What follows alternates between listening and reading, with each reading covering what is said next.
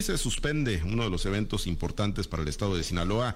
Decisión correcta, acertada por parte de las autoridades, Jorge Luis, y pareja, eh, tomando en consideración otros eventos que se están haciendo también.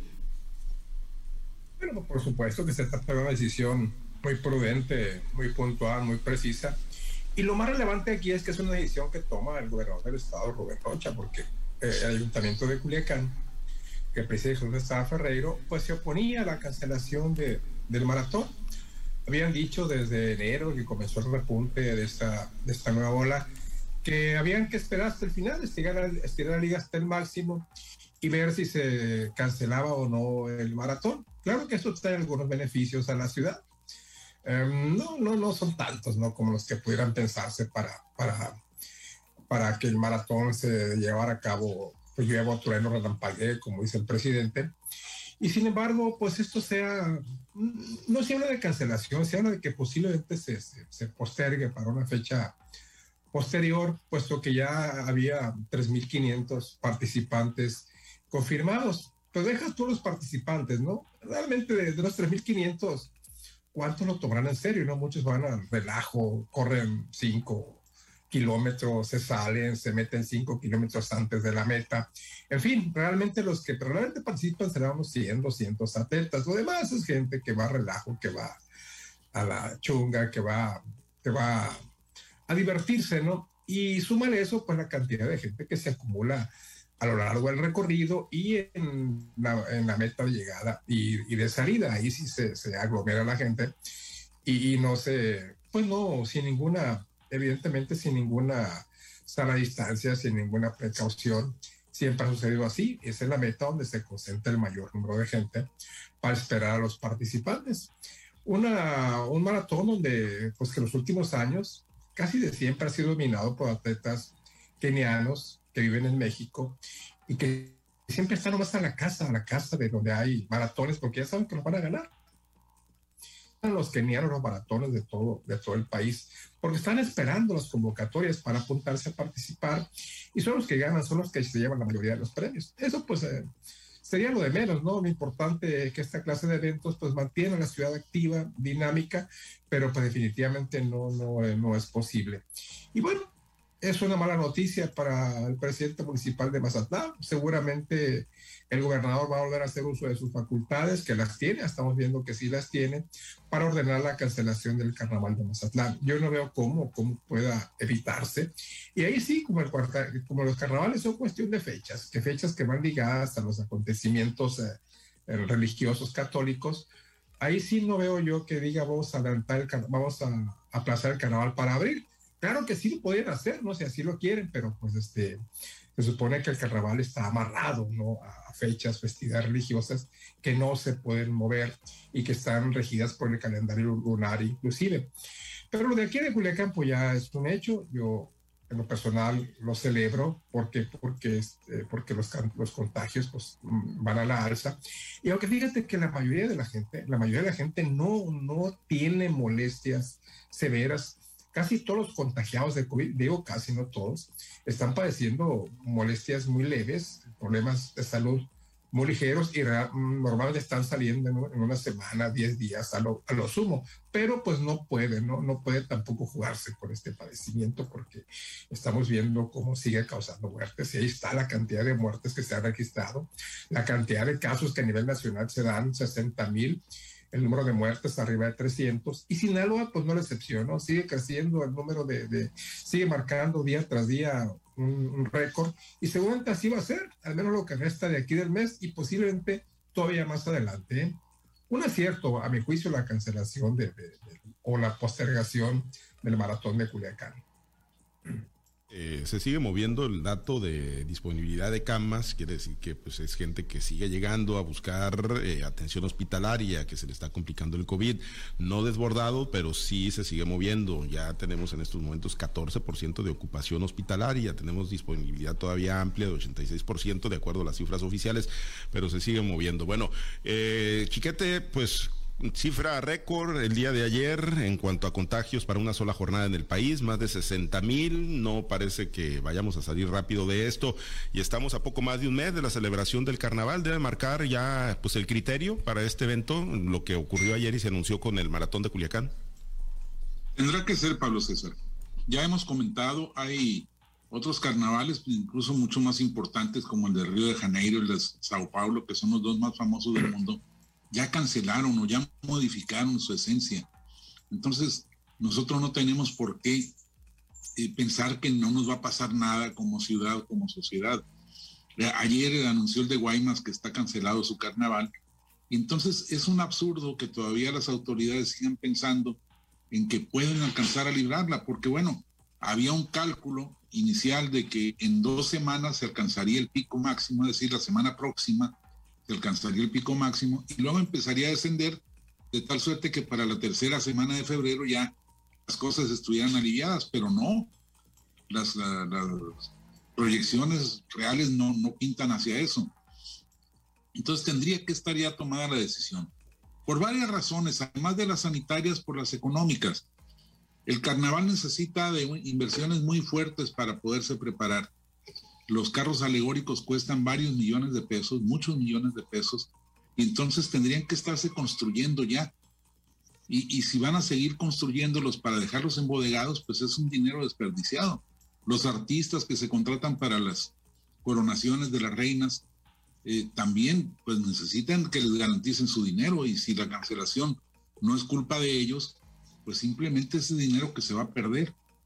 Entonces es un absurdo insistir en esperar a que haya semáforo amarillo de aquí al 25 de febrero, porque ya el alcalde ni siquiera quiere semáforo verde. Con semáforo amarillo se avienta a organizarlo. Creo que es, está más que obligada la autoridad y creo que Rocha, el gobernador, tiene que tomar una decisión firme en, este, en ese sentido, así como lo hizo con el maratón de Culiacán, porque bueno, el carnaval, ya he, he comentado aquí, es mucho más intenso. Son concentraciones de hasta 400 mil personas a lo largo de la Avenida del Mar para ver el, desfile de carros alegóricos del domingo. Son 50, 60 mil personas reunidas las noches y no las altas. ¿Cuál sana distancia? ¿Cuál cubrebocas? ¿Cuáles medidas preventivas? Y menos tomando alcohol, como es la esencia también de la fiesta. Pues no se puede. La verdad es que no hay razón para estar dudando todavía de una decisión de este tamaño. Oye, quizá por eso, pues ya desde el lunes, ¿no? Se está socializando mucho el fundamento jurídico, ¿no? Que tendría el gobierno del Estado para, pues, hacer valer una decisión. César, no, no, tienen por qué tenerle miedo a la cancelación. No es la primera vez. No, al químico es que le tienen miedo. El año pasado no hubo. En, en, 1903 no hubo por la peste bubónica. En el 2008, en 1908. ¿Te acuerdas? No, va, a decir se la acabó gente el dinero. Ahí andábamos, ustedes y yo. Ahí andaban en esa. Estábamos cubriendo el evento. Estaban cubriendo el evento, la cobertura, ya andaban como reporteros, como periodistas no andaban. Sí, sí, cuando mataron al gobernador Loaiza, un domingo de carnaval se suspendió todo y ahí estábamos cubriendo. Chiquete se llevó la de ocho ahí en el Bueno, por eso nos encanta tenerlos en la mesa, por la gran experiencia acumulada con el paso de las décadas pero bueno, oye Altagracia, pues el maratón de, el maratón de Culiacán, el domingo suspendido, está pues ahí el tema del carnaval. Otro evento importante de Sinaloa que también se va a posponer, la Expo Agro, ya es decisión tomada por parte de CADES, por parte de Fundación Produce, no se va a realizar en las fechas eh, que estaba programada del 16 al 18 de febrero, tentativamente también se pospone para el mes de marzo, ¿no? Si hay condiciones, entonces, pues yo creo como dice Chiquete, no hay vuelta de hoja, ¿no? Se tendría que estar cancelando o posponiendo también el carnaval. Mira, creo que las autoridades de salud, al mismo gobierno del estado, representado por Rubén Rocha Moya, pues sí como que les tiembla la mano a la hora de tomar estas decisiones. Y qué bueno que aunque ya al cuarto para las seis se tomó la decisión de cancelar el maratón de Culiacán, bueno, pues eso es aplaudible y también es una forma de, de alguna manera, proteger a la sociedad que realmente es la que no hay quien la detenga. Las personas se van aún y cuando haya pues alguna restricción de todas maneras las personas se van, ¿no? Es cierto, es un hecho que cuesta dinero las organizaciones y que seguramente al municipio de Culiacán ya tiene por ahí anotado algunos gastos en, en torno a la realización de este de este maratón y también recordemos que hay mucha gente como como lo antecedieron mis compañeros y lo dijeron gente que viene de otros estados incluso otros países a competir a, a que este maratón y que seguramente también han de haber incurrido en algún gasto. El maratón se puede realizar cualquier otra fecha y creo que eso pues lo tendrían que recalendarizar porque también es algo muy importante para la ciudad. En el tema del carnaval, bueno, ahí pues las cosas, los números sufren de, pues más hacia arriba, ¿no? Los gastos son más, más grandes y también pues también los preparativos también deben de ser eh, es, de mucho de mucho mucho laborioso esto de, de, organizar un, un, carnaval por todo lo que significa, ¿no? Porque son varios días, porque son mucha gente, porque se tiene que invertir bastante por el tema de lo vistoso que es el evento, ¿no? Entonces me parece que se están tardando al, al, hacer un anuncio de esta naturaleza, como esperando a que se baje el contagio, como si se tuviera una especie de bolita mágica, decir, ah, bueno, en dos semanas ya no va a haber esto, eh, ya no va a crecer, cuando sabemos que en Sinaloa, ayer mismo en la tarde, el, el, secretario de Salud reconoce que hay 800 mil personas en Sinaloa que no tienen ninguna dosis aplicada, hablando de los menores de 14 años que también son población susceptible de, del contagio y que no cuentan pues con ninguna eh, vacuna aplicada, ¿no? Este, y, además reconoce que la única vacuna que se puede aplicar es la de Pfizer y que no hay disponibilidad en el mercado para poder aplicársela, incluso teniendo la disposición de, de, hacerlo y la disponibilidad de recursos. No, no hay este, suficiente vacuna Pfizer para poderles aplicar a los a los jóvenes que menores de 14 años, a los niños, y que sabemos también que son susceptibles del contagio. Entonces, ¿a qué están jugando? Pues, o sea, a jugar a la ruleta rusa con una pistola cargada, con los seis tiros, hablando de un revólver, pues entonces me parece que, que se, se, dejan ver un poquito tibios, como lo acusó en su conferencia mañanera el, el presidente del Movimiento Ciudadano, Sergio Torres, ¿no? Que les falta como más más este, contundencia a la hora de tomar decisiones. Me parece que esta decisión de cancelar ha sido acertada. Otra cosa que me llama la atención es, y aunque me, me pueda causar aquí algún problema con mis compañeros de la mesa, sobre todo con Jorge Luis Telles, es que en el, los tomateros de Culiacán y los charros de Jalisco tienen algún convenio con el COVID que ahí no suspenden nada y siguen adelante los juegos. Eh, en este sentido de los de, de la gente que acude al estadio, me parece que ahí son ambigüedades, o sea, por un lado le pegan en la torre al, al maratón de Culiacán, pero por otro lado tenemos abierto el estadio a, diestra y siniestra. Eh, yo desde ayer lo estaba, cuando, cuando se hizo esta cancelación, incluso en, en, las publicaciones que hizo la Secretaría de Salud, el gobierno del Estado, en sus diferentes secretarías, ¿qué pasa con los tomateros de Culiacán? ¿Qué pasa con el estadio? Ahí hay alguna especie de inmunidad al contagio, porque eso no se cancela y hoy eh, según, no soy muy besada en este tipo de cosas del béisbol, pero va a haber juego y, la concentración de gente también es bastante importante. Me parece que ese tipo de decisiones que no tienen una línea, que no tienen quizás este, una uniformidad en el, en el tema de la toma de decisiones, me parece que molesta y sobre todo confunde a la sociedad, a, los culichis, a las personas que acuden al estadio, porque dicen, bueno, en el maratón me contagio, pero en el estadio no. Entonces, eh, por otro lado, también me están impulsando, eh, por ejemplo, en Mocorito, que porque ya hay menos gente infectada, hablan de dos y nada más te digo yo que Caimanero es la zona azul de Mocorito y pululan los casos de COVID en Caimanero, Mocorito, y lo, de Caimanero, Mocorito, Recoveco y la Guamuchilera, que son eh, localidades que yo tengo mucho, mucho contacto con esas personas. Hay mucha gente infectada de COVID. Lo que pasa es que una cosa son las estadísticas y otra cosa es lo que realmente está pasando. Me parece que en este tema de salud nos siguen debiendo las autoridades Sabemos que las estadísticas que se presentan están maquilladas y no representan el, eh, la generalidad o la, la veracidad de lo que está pasando. Incluso lo reconoce el mismo secretario de salud. Entonces, pues se me, se me hace a mí algo como, como de juego, como de falta de seriedad y sobre todo de falta de firmeza de, de Consejo de Seguridad, representado, como lo dijo este Cuen, solamente el gobernador y yo podemos tomar esas decisiones en el tema de la molestia que pudo haber causado a Estrada Ferreiro o al mismo Químico Benítez. Y eh, pues obligados, Jorge Luis, a uniformar las eh, decisiones que se, que se sigan tomando. Ahorita, cuando decía Altagracia, pues qué pasa con los tomateros, pues yo iba a decir, pues les pegaron una garrotera el día de ayer, ¿no? Pues les pegaron una garrotera y se fueron abajo a la serie, ¿no? Esta mañana hay juego allá, allá en Jalisco. Pero pues sí, la realidad es que pues es la primera pregunta que surge, Jorge Luis, cuando se toma una decisión como la del maratón y estamos hablando de la del carnaval y bueno, y los estadios, los estadios, tanto de la serie que cuando estuvo Guasave, ahora con Culiacán en la final con Charros, pues sí, mucha gente en el estadio, incluso pues hay muchos videos en las redes sociales, en TikTok, como la gente incluso violaba, ¿no? Las restricciones que había en unas butacas buscando espacio para poder sentarse y estar eh, disfrutando del partido de la serie final. Sí, ya, eso ya sabemos que es bien difícil, ¿no? Ah, en teoría era el 65% lo que, lo que se podía permitir de acceso al estadio.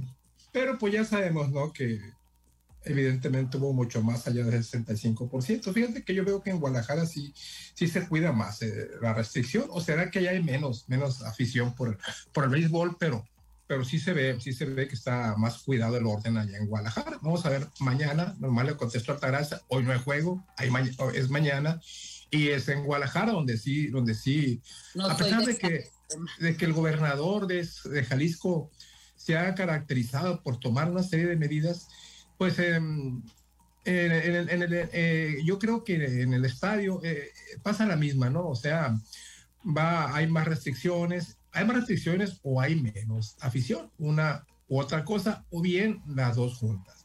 Evidentemente, claro que existe el riesgo de contagio, aunque son estadios que están al aire libre, que tienen muchísima, muchísima circulación de, del aire, que podría ser un, punto a favor, pues evidentemente la gente que está ahí está expuesta al contagio y más cuando no, no se guardan pues las, las medidas adecuadas, menos la sana distancia, menos el uso de cubrebocas, porque si tú ves, eh, bueno, tú que vas mucho al estadio, eh, todo el mundo está comiendo, las nueve entradas están comiendo y las nueve entradas están tomando cerveza y se van hasta que termine el juego. Entonces es una mentira eso de que use el cubreboca eh, y nomás, nomás quíteselo para comer, pues están comiendo las nueve entradas, una cosa otra que cacahuates, que mandarines, que, que, salchichas asadas, que pizza, que tacos, que lo que quieras, y, una cerveza por entrada. Entonces es extremadamente difícil.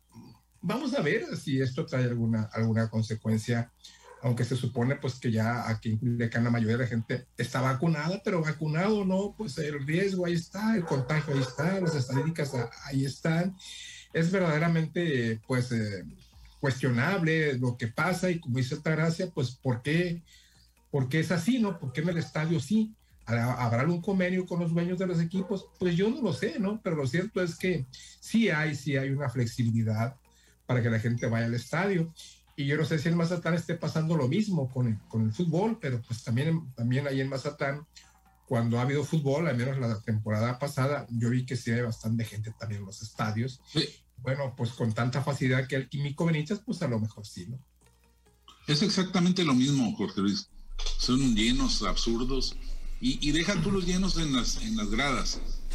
En, en los eh, lugares comunes a la hora de entrar y de salir, son, son pues verdaderas romerías. La gente no, no cuida eso y sobre todo al final este, están en la explanada tomando cerveza porque le siguen vendiendo. Entonces, es lo mismo.